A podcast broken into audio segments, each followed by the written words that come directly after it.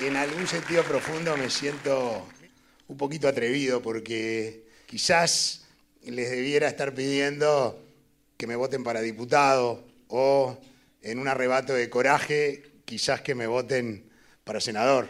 Pero no, digo, estoy aquí pidiéndoles que nos voten para la presidencia de la República. Nos salteamos, nos salteamos, nos salteamos todas las etapas. De la Parla Media, esto es ¿Qué te pasó, Ernesto? Un podcast sobre el auge y la caída de Ernesto Talvi, un outsider que intentó ganarle al sistema, pero olvidó que el sistema le podía ganar a él. Soy Nicolás Santo y este es el tercer episodio de la serie en la que te cuento la historia del paso de Ernesto Talvi por la política uruguaya, sus puntos altos y bajos, las victorias y las derrotas y los motivos detrás de una inexplicable salida en la cúspide de su popularidad que dejó mudos a 3 millones de uruguayos.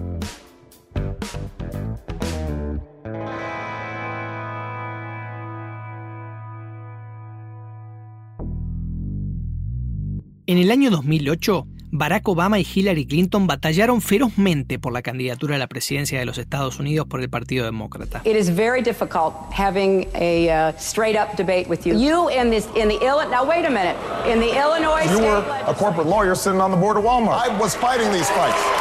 Obama acabaría convirtiéndose en el presidente de los Estados Unidos, I, Barack Hussein Obama, do solemnly swear the President of the the office United of President of the States. United States faithfully. pero Obama, en lugar de dejar a Hillary Clinton de lado, le ofrecería el puesto de secretaria de Estado, uno de los más prestigiosos de toda la administración. ¿Cómo dos rivales acérrimos logran dejar atrás las diferencias para convertirse en aliados? Así lo explicaba Obama. I think it was harder for the staffs, um, which is understandable because you know they get invested in. Uh, Obama decía que muchas veces era más fácil dejar los regemores de lado para los candidatos que para sus votantes y equipos de trabajo. Lo interesante de la dinámica entre Obama y Hillary es que en el 2008 Obama se presentaba como un outsider con promesas esperanzadoras de cambio que competía contra la representante consumada del establishment, Hillary Clinton. Salvando las distancias, la interna colorada del 2019 había tenido algo de eso. El outsider, Talvi, contra un político de toda la vida, Sanguinetti.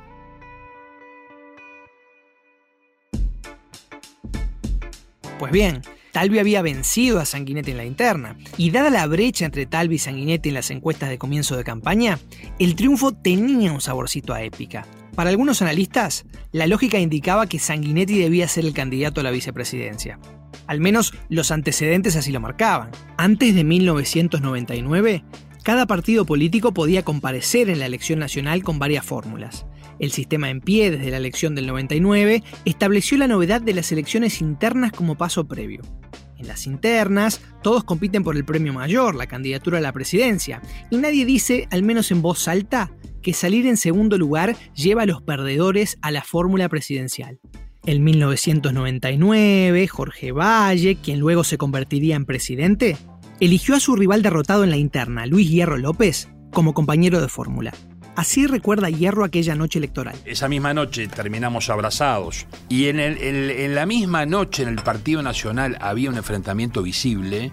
Creo que ese día empezamos a ganar la elección. Uno de los protagonistas de ese enfrentamiento entre los blancos, Luis Alberto Lacalle, decidió en 2009 curar las heridas de campaña ofreciéndole la noche misma de la interna la vicepresidencia a Jorge Larrañaga. Un escenario que se repitió en 2014, pero con Luis Lacalle Pou como inesperado vencedor de la contienda nacionalista de ese año.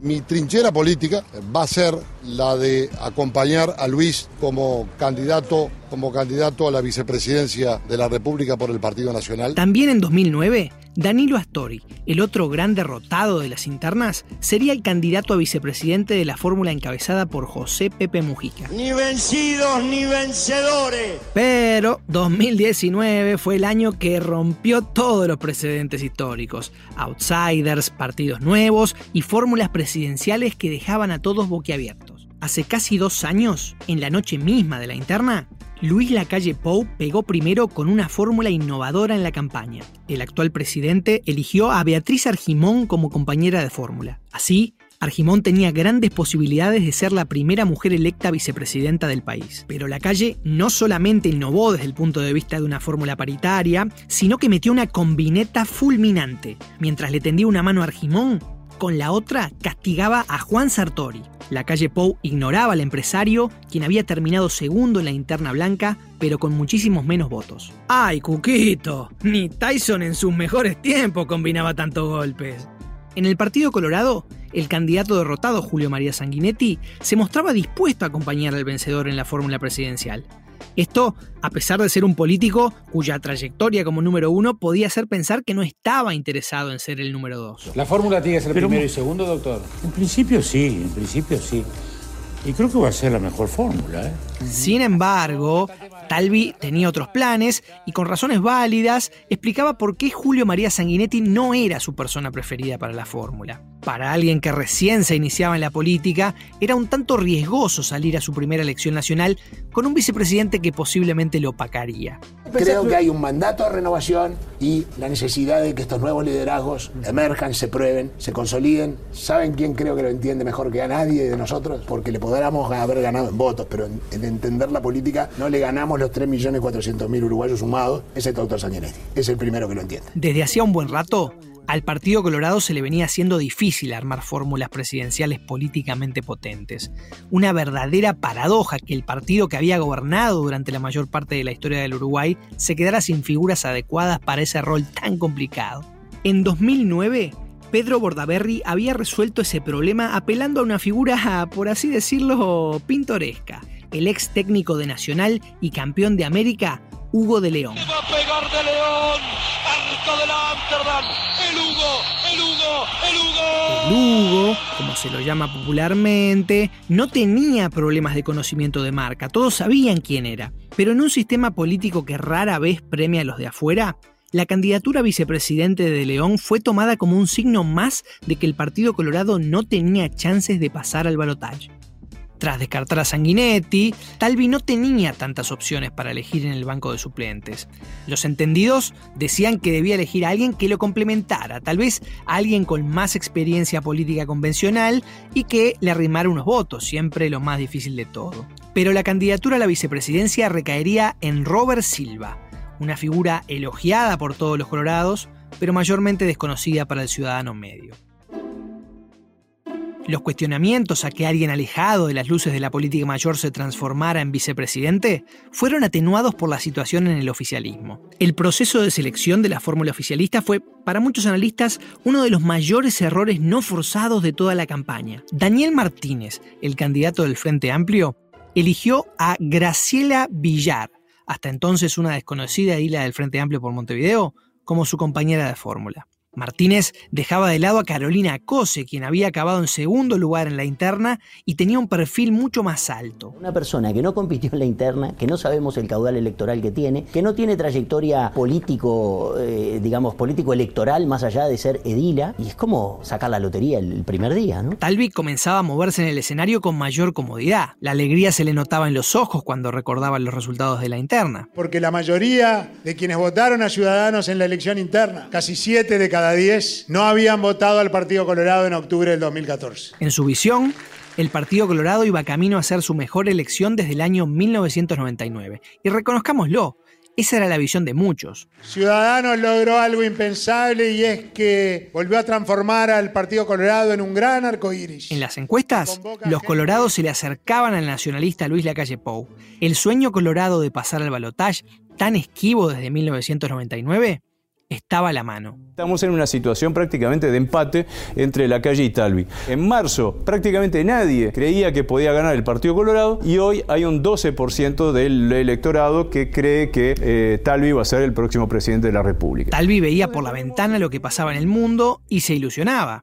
En las elecciones de 2019, el Partido Ciudadanos de España quedó a 200.000 votos de ganarle al histórico Partido Popular. Hemos empatado a votos prácticamente con el Partido Popular. En definitiva, hoy Ciudadanos se erige como la esperanza y la ilusión del futuro de España. Talvi, que seguramente tomó la marca Ciudadanos de este partido español, se entusiasmaba con que sus ciudadanos pudieran lograr la hazaña, superar al Partido Nacional y ganar la elección de noviembre y algunos datos incluso lo respaldaban. Cuando se hacían encuestas pensando en el balotaje, los números de Talvi eran mejores que los de la calle Pou. En escenario entre Talvi y Martínez, Talvi obtendría 49% y Martínez 39%. O sea, la diferencia que era de 6 puntos entre eh, la calle y Martínez se amplía a 10 puntos si fuera entre Talvi y Martínez. Talvi aprovechaba estos datos para arengar a sus seguidores. Tenemos hoy, si hacemos un trabajo bien hecho, excelentes posibilidades de entrar en el balotaje y si entramos en el balotaje, tenemos posibilidades aún mayores de conquistar el gobierno de la nación. En sus discursos se empezaba a ver a ese Talvi que, al decir de Jorge Valle, conectaba mejor con el ciudadano común que con las élites. Y el discurso de Talvi se llenó de elementos futboleros. En los descuentos con gol de cabeza y en el área chica. Y ustedes hoy hicieron historia. Entraron al estadio y dieron el puntapié inicial tenemos a, al Cebolla y a Gargano en el equipo. Y dale con el Cebolla Rodríguez. Primero Sanguinetti, ahora Talvi. Pregunta, ¿qué tenían los políticos uruguayos en la última elección con el Cebolla Rodríguez que no paraban de nombrarlo? Regla número 5. Si te metes en política y querés ganar una elección, no se te ocurra nombrar al Cebolla Rodríguez porque te seca. Te seca. Y todavía te hace llorar. Hablando de lágrimas, Apenas oficializada la selección de Robert Silva, una serie de episodios pondría a Talvi en una posición incómoda y lo obligaría a jugar a la defensiva. Más después de la pausa.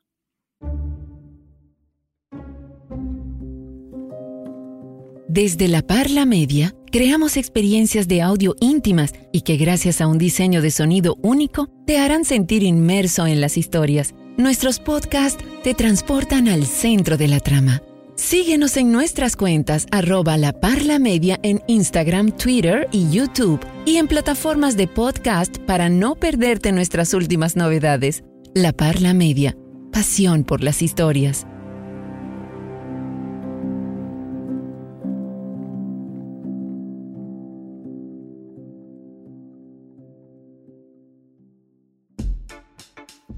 Al tiempo de que los números de algunas encuestadoras daban esperanzas de que los colorados cosecharían el mejor resultado electoral en casi dos décadas, la Nobel Fórmula Talvi Silva tendría que enfrentarse a una serie de eventos desafortunados. Primero, el cuestionamiento jurídico sobre la candidatura de Robert Silva. Por unos días, los que dudaban públicamente que Silva estaba habilitado para ser candidato pondrían en jaque al elegido de Talvi. Iniciamos el desarrollo de las noticias, la presentación de Robert Silva como candidato a la vicepresidencia de la Fórmula Colorada con Ernesto Talvi abrió la polémica sobre si está habilitado o no para ocupar ese cargo. Para si bien la Corte Electoral laudaría este asunto a favor de los colorados, el episodio enrareció el clima por unos días. que fueron cuestionados en las últimas horas. Uno era si por formar parte de un cargo público, hecho que terminó de ocurrir en el mediodía de este lunes cuando finalmente el Codicen acepta la renuncia del consejero Robert Silva, podía de alguna manera ser candidato a la vicepresidencia. Luego vino un quebranto de salud que dejó a Talvi fuera de pista por más de una semana. En Twitter, su plataforma de comunicación preferida, él mismo lo explicaba así. No imaginaba que una contractura muscular podía generar tanto revuelo. De chicos le llamábamos quedarse duro. Es muy dolorosa y dificulta la movilidad, pero estoy muy bien. Gracias a todos por preocuparse. Pero en una campaña por la presidencia, estar fuera de cámaras por 5 o 10 días, por más válida que sea la razón que motiva la ausencia, es darle demasiada ventaja a los contrarios. Regla número 6, y grabátela bien. Los contrarios también juegan. Ese dolor de espalda le traería aún mayores dolores de cabeza. Más tarde, en la recta final hacia la elección de octubre, Talvi entró en una serie de intercambios durísimos con otros candidatos. Seamos claros, la política no es un juego sin asperezas, pero los encontronazos con los rivales adquirieron tintes personales. La peculiaridad de estos enfrentamientos era que Talvi apuntaba el foco de las críticas hacia otros aspirantes del elenco opositor. Y si bien la coalición multicolor no se había materializado aún, la pólvora tenía olor a fuego amigo. Se cruzó con el líder del partido de la gente, Edgardo Novik. Y le quiero decir a Talvi que hay que dejar de decir que no y hay que ser más humilde. Este país lo tenemos que construir entre todos y todos tenemos algo para aportar. Por supuesto que todos. Tenemos que escuchar a todos y estar todos juntos. Una crítica ante la cual Talvi no se quedaría callado. Nadie me va a dar a mí lecciones de humildad, pero bueno. También marcó diferencias con el general Guido Manini Ríos, figura que se había convertido en blanco preferido para sus ataques. Nosotros somos un proyecto liberal, progresista, internacionalista. El proyecto del general Manini es nacionalista, conservador y corporativo. Tenemos diferencias muy importantes. Yo confieso que con el general Manini nos distancian eh, en este momento océanos enormes eh, respecto de muchas posiciones. Dijo que él venía a oxigenar nuestra democracia. ¿Qué quiere decir oxigenar nuestra democracia? ¿Qué quiere decir oxigenar a una democracia que es considerada en el mundo como una de las democracias más maduras del mundo? En algún momento, Talvi incluso llegó a decir que en muchos temas se consideraba más cercano a Daniel Martínez que al general Manini, algo que para muchos en el bloque opositor era una blasfemia que dividía y ponía en riesgo la victoria en noviembre. Después se la volvía a agarrar con Juan Sartori, quien ni siquiera seguía en carrera. La primera vez que nos tocó defender principios y nos dijeron y nos gritaron y nos insultaron de por qué nos metíamos en la interna de otro partido fue cuando vimos a Sartori jugando sucio con nuestra democracia. No queremos un jugador que juegue sucio. Y Sartori no se la dejaría pasar. Y es lo que yo digo, hay algunos que pasan su vida a criticar al otro y otros que tratan de avanzar y hacer cosas. Todos los comentarios de quienes no pueden llegar a ser presidente de la República son absolutamente secundarios. Entonces, Está subestimando un poco a Talvi, ¿no? No, no, estoy Los de- candidatos que no llegan al balotaje. Bueno, Bueno, todavía. como yo, como todos los que no llegamos al balotaje. Talvi estaba en modo combate y ni siquiera los colorados zafaron del Ernesto boxeador. Después de la interna, unió frentes con Sanguinetti para bloquear la candidatura al Senado de Pedro Bordaberry. Ernesto Talvi me llamó hermano de la vida, elogió mi trabajo en, el Parlamento. Y pensé, bueno, abro una lista distinta de las dos listas principales que se estaban abriendo o se estaba hablando. Lo primero que hice, lo llamé a, a Talvi y le dije, mira, quiero ir a hablar contigo. Y bueno, este, me cortó con la mirada indiferente, me dijo bien, él entendió que no era conveniente. Ya había hablado con Sanguinetti. Yo cuando llegué a la reunión ya me habían dicho de lo que había hablado con Sanguinetti y lo que habían resuelto con Sanguinetti antes de hablar conmigo. Desde filas coloradas, el descontento por esta decisión se filtraba a la prensa y los periodistas se lo hacían saber a Talvi en su propia cara. Con todo esto no desacomodás la interna del Partido Colorado, porque ahora hay colorados calientes también. Che, le, le- le cortaron... Estaba- el- estaba todo bien- Eh, claro, bien- estaba bien- todo, bien todo- todo bien, bien armónico. Inclusive había encuestas que le daban mejor a Talvi en un balotaje que a la Ayer hubo Pou mensajes de gente que dijo, eh, yo estaba votando a Talvi contento, ahora lo voy a votar por descarte, y mensajes de gente que dijo, ahora no voto a Talvi. Repasando todos estos hechos para este podcast, noté a un Talvi preocupado por neutralizar las amenazas de otras figuras de la oposición. Tal vez por temor a una fuga de votos hacia adentro de una oposición que ofrecía una amplia gama de sabores a quienes no querían votar al Frente Amplio. Las distracciones con figuras que él mismo consideraba menores, Novik, Manini, el propio Sartori, llevaban a que Talvi desdibujara su perfil. El candidato que había hecho gala de un mensaje consistente y disciplinado aparecía ahora confundido en sus prioridades. A veces, las respuestas a los problemas más complejos están en los clásicos, y los versos del Martín Fierro le hubieran venido de maravilla a Talvi para clarificar sus prioridades. Aquellos versos del Martín Fierro de que los hermanos sean unidos porque es esa la ley primera, son perfectamente aplicables a los socios de las coaliciones de gobierno, porque, como dice el poeta, si no están unidos, los devoran los de afuera. Más en el próximo episodio.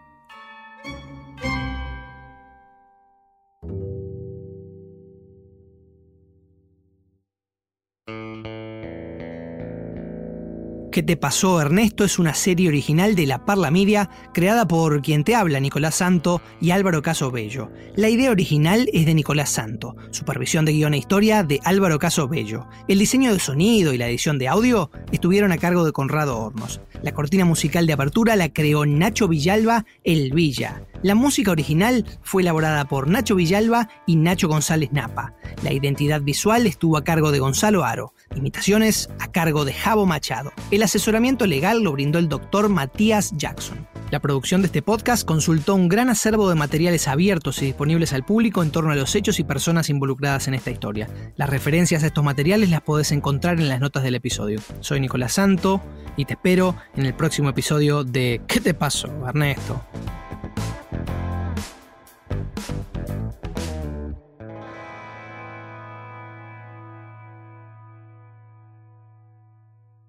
La Parla Media.